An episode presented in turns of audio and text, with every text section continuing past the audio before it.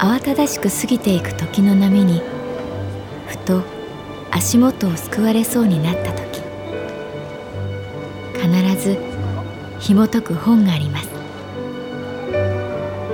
その本にはある女性の人生が描かれています。どこにでもあるごく普通の人生。でも本の中の彼女に出会うと心の湖に波紋が幾重にも広がるようにゆっくりと優しい言葉が満ちていきます。今日はどんな彼女に会えるでしょうか？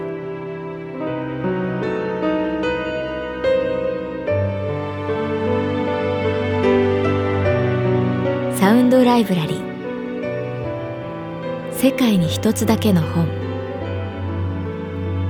朗読は私木村多江がお送りいたします。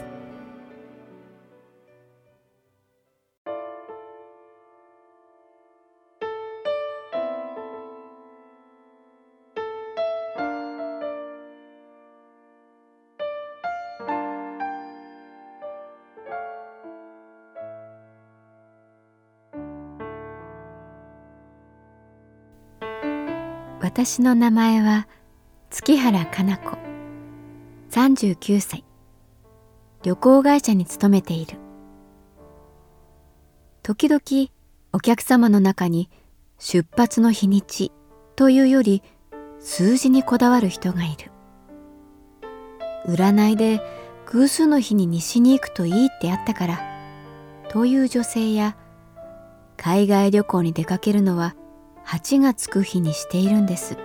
という高齢の男性など。数字には好みが出る。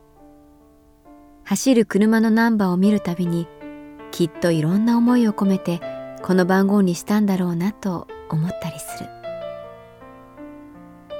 先日いらしたお客様はそれとはまた違った数字の話をしてくれた。海谷さんは40代前半のビジネスマン。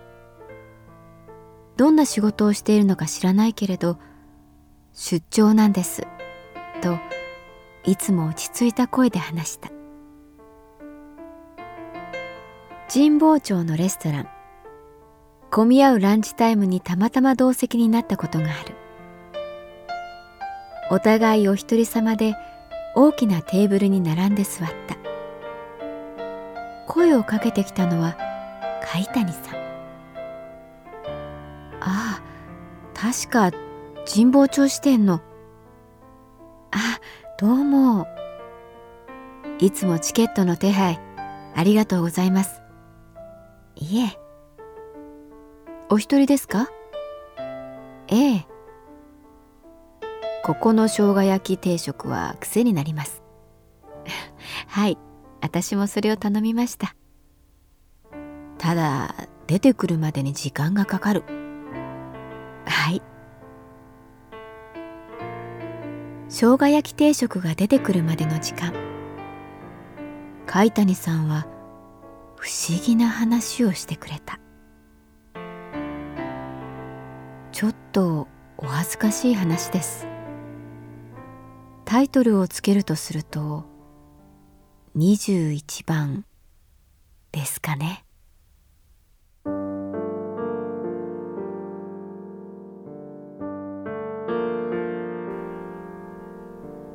私が会社に戻るとね営業事務の女性が「あ海谷さん顔になんかついてますよ右の頬のあたり」って言うんです手で探ってみると確かに手応えが取ってみるとそれは小さなシールでした。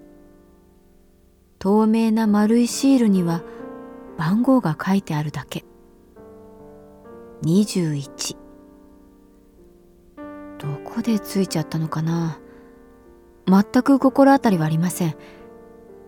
21番。それはまるで何かの暗示のように見えました。私は捨てるのがためらわれ黒い手帳の最終ページにそれを貼りました。その日得意先の人のお通夜があってあまり縁がない電車に揺られ郊外の駅で降りたのですが改札を抜けると提灯を持った男性にこう言われたんです。あちらのバスに乗ってください。彼はこう付け加えました。21番のバスです。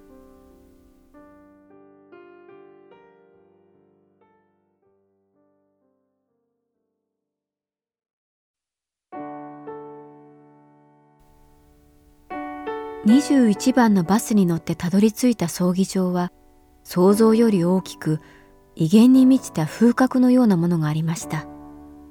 受付の隣にはクロークがあって私はコートとバッグを預けました。もらった黄色い番号札。21番でした。お焼香を済ませ会場を後にした時です。あすみません。海谷さん。と呼び止められました。振り向くと黒いコートを着た髪の長い女性でした。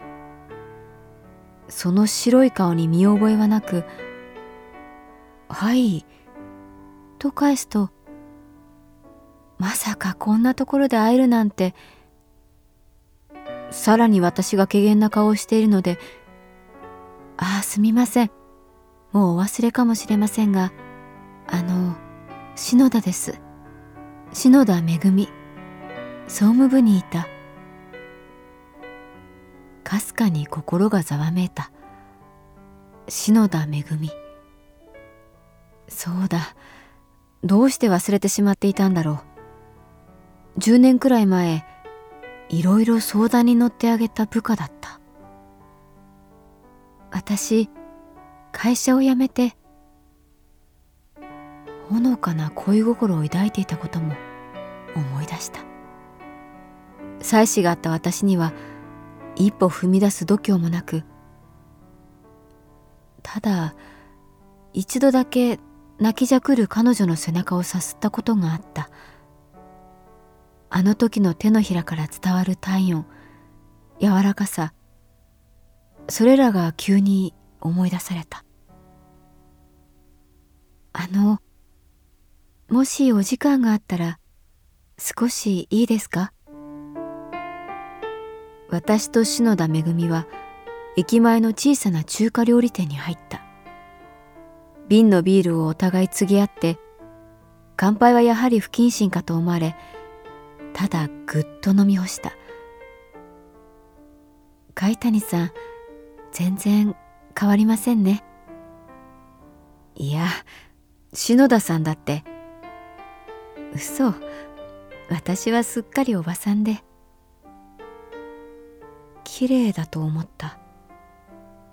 喪服に白い顔が際立って魅力的だと思った。いい感じで酔ってきた。なぜかいつもより酔いが早かった。しばらく沈黙があって彼女が言いました私の部屋この近くなんですその言い方には男が抗えないすべての要素が含まれていました家でもマンションでもなく私の部屋というふと私は時計を見ました。チープなデジタル時計です。文字盤は2つの21が並んでいました。21時21分。それを見た瞬間、私は、さあ帰ろう、と思いました。なぜだかわかりません今となってはあの女性が本当に篠田さんだったのかもわかりませんただ文字盤に並んだ数字を見た途端私の中で何かがカチッと切り替わったんです。貝谷さんがそこまで話したところで生姜焼き定食が来た。でね不思議なことに次の日手帳を見ると貼ったはずのシールがどこにもなかったんです。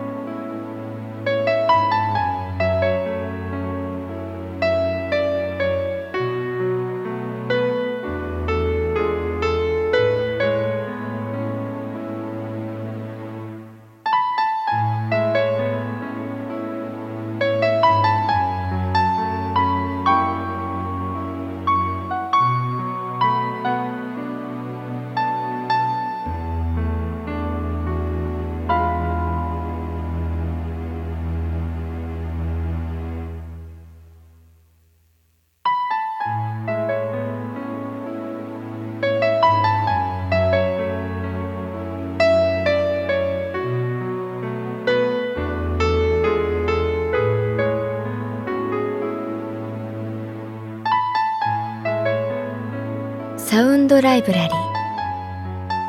世界に一つだけの本。作。北坂雅人。演出。高橋智彦。朗読は私木村多江でお送りいたしました。